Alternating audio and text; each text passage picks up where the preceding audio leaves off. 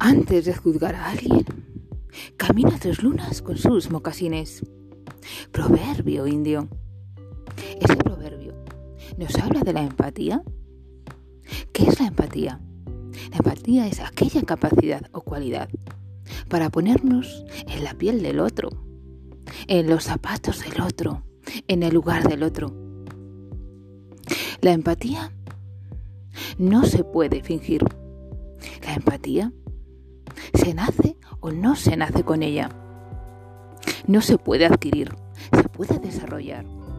Pero quien ha nacido sin empatía no puede tener empatía, no la puede adquirir.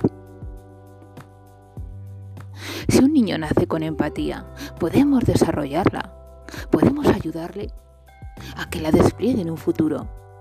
Pero si un niño no nace con empatía, por mucho que lo intentemos, quizá no consigamos nada.